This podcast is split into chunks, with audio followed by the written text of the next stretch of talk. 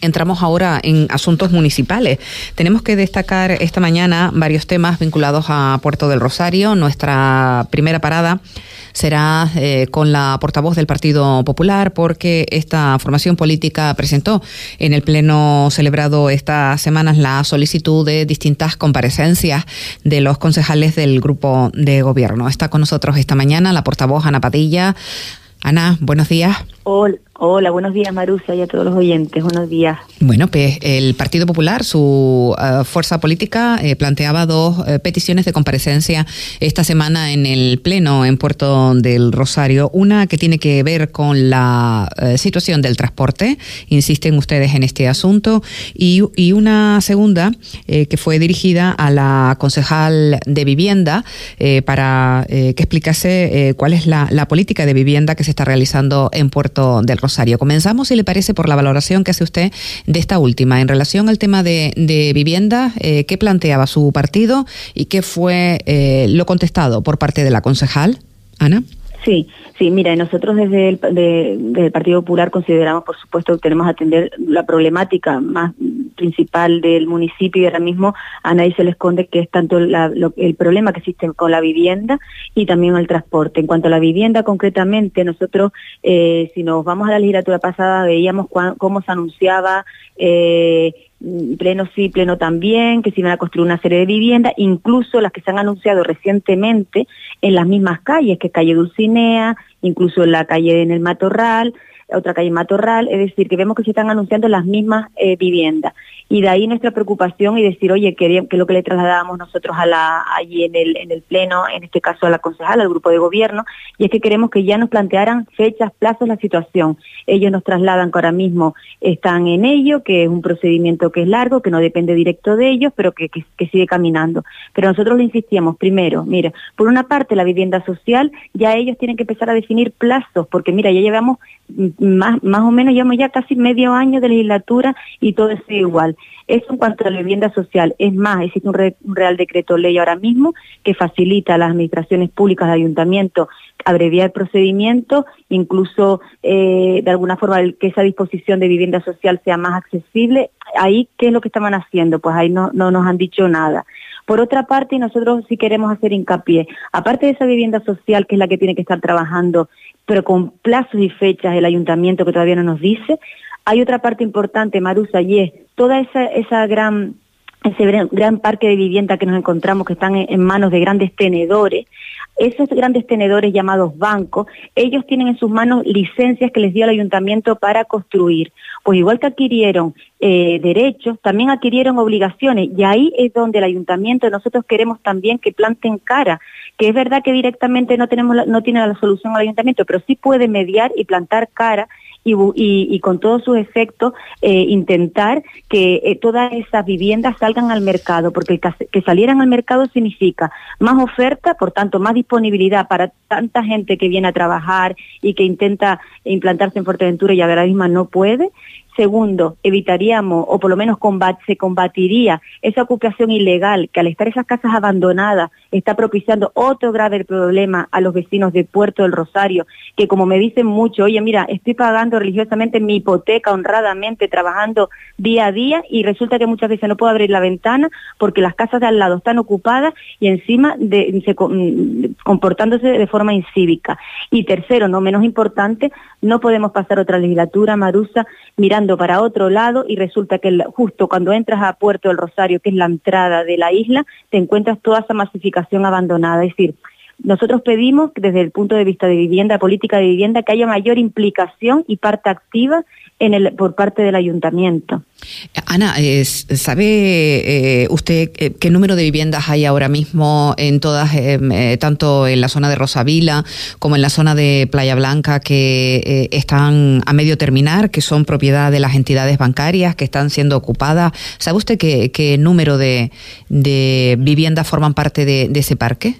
El número lo desconozco, incluso según tengo información, no existe un, un informe que recoja todo ese número de viviendas tal cual. ¿Por qué? Porque es verdad que no están catastradas, que no están, es decir, que falta como información y por supuesto un estudio, en este caso que tendría que plantearse el ayuntamiento para saber. Pero Marusa, mira, hay una cosa, hay algo que no casa y es lo que los propios vecinos me dicen, eh, eh, vamos, cuando sale uno a la calle, dice, ¿cómo puede ser que es que no tengamos vivienda? Porque mira, a nadie se le esconde que todo el mundo, yo creo que a la semana recibimos algún WhatsApp, oye, mm, ¿sabes alguna vivienda que la necesita fulanito, menganito? Tan, tanta demanda y resulta que después hay tanta vivienda inacabada. No, aquí algo falla. Y de ahí que, de ahí que nosotros le exijamos, le exigimos al ayuntamiento que haya una mayor implicación muchas veces eh, se agarran a que las administraciones locales, no, es una política del gobierno de Canarias, no, no, no, no, no. Eso es un problema que tiene ahora mismo, se le está generando a tu vecino. Y por tanto tú tienes no solo que preocuparte, sino ocuparte. Y de ahí que yo, nosotros insistíamos en que tiene que sentarse, existir esas mesas con esos grandes tenedores, ojo, que son bancos, que también tienen representantes, que no estamos hablando de algo abstracto, que están en la luna y no sé, no, no, no, no. Y cuando de hecho se les plantee seriamente, oiga, usted tiene una licencia, ¿qué pasa con esa licencia? Usted tiene unas obligaciones y si no, pues habrá que estar la caducidad y eso tendrá unas consecuencias.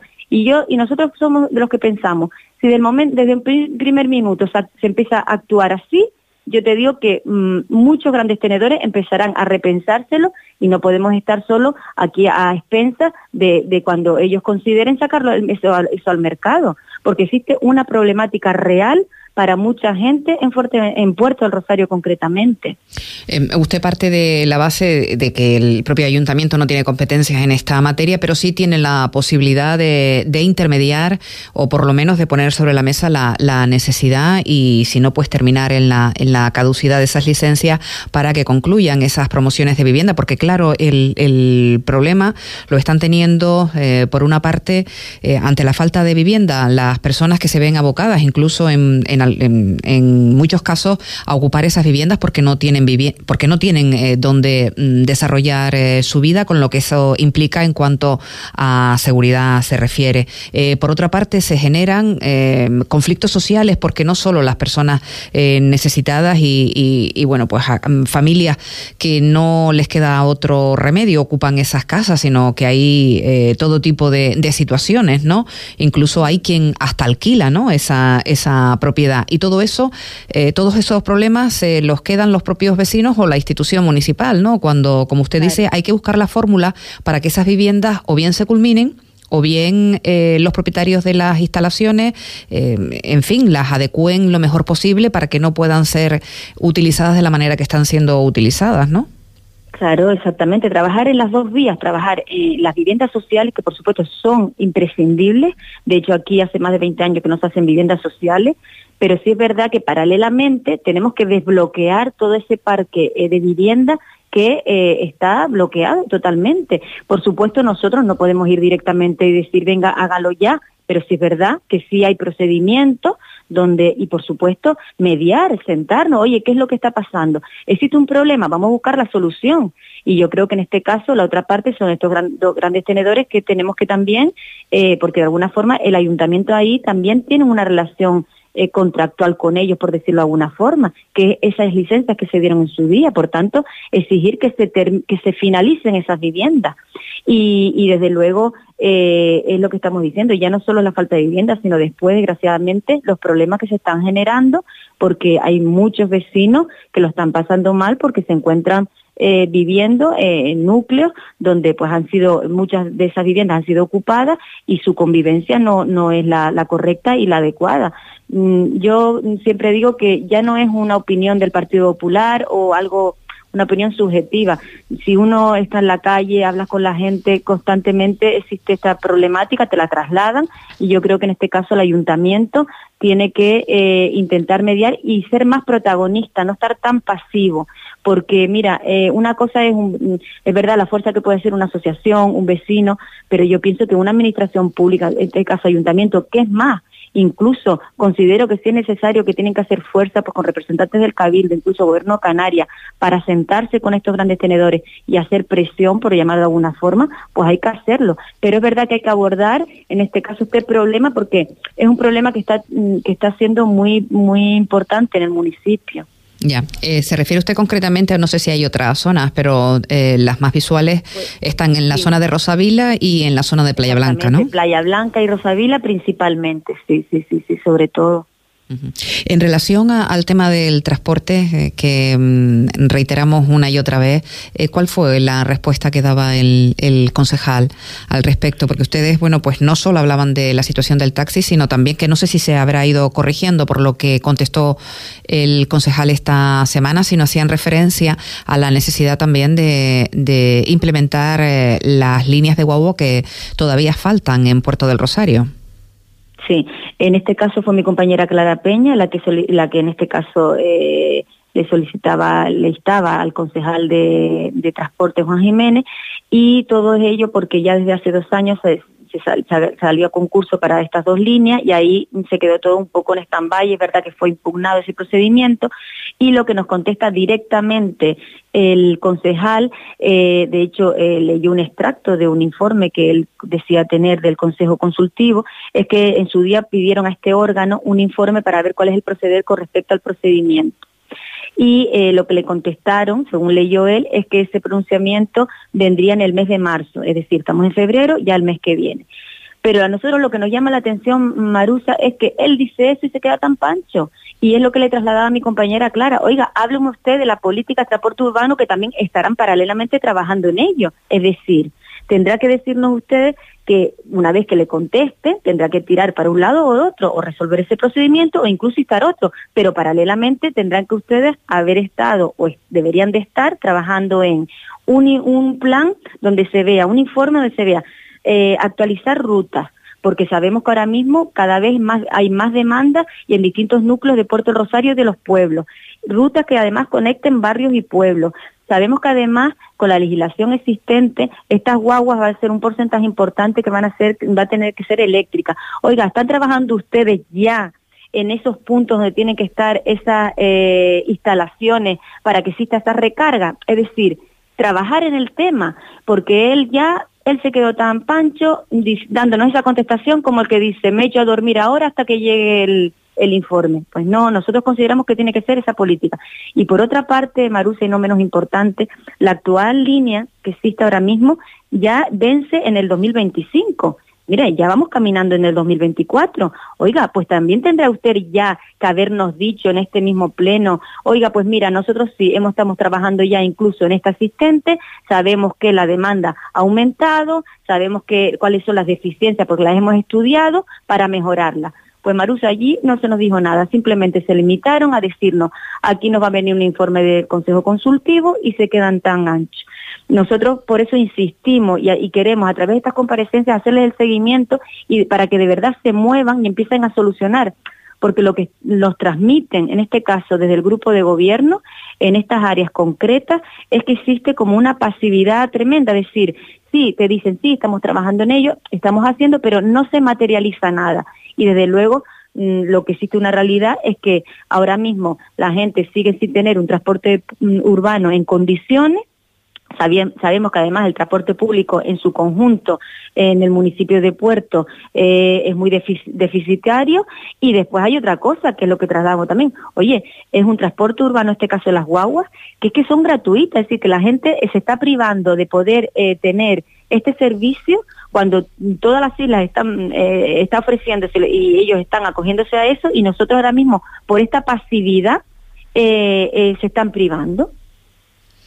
En fin, eh, son eh, dos eh, comparecencias que ha pedido el Partido Popular esta semana en el Pleno del Ayuntamiento de Puerto del Rosario, en el Pleno ordinario, para fiscalizar la actuación del grupo de gobierno. Ana, le agradezco que haya atendido la, llamada de la radio esta mañana para hablarnos de estas comparecencias. No sé si quiere usted destacar algún que otro tema del Ayuntamiento, de ese Pleno concretamente, que se nos haya pasado a nosotros.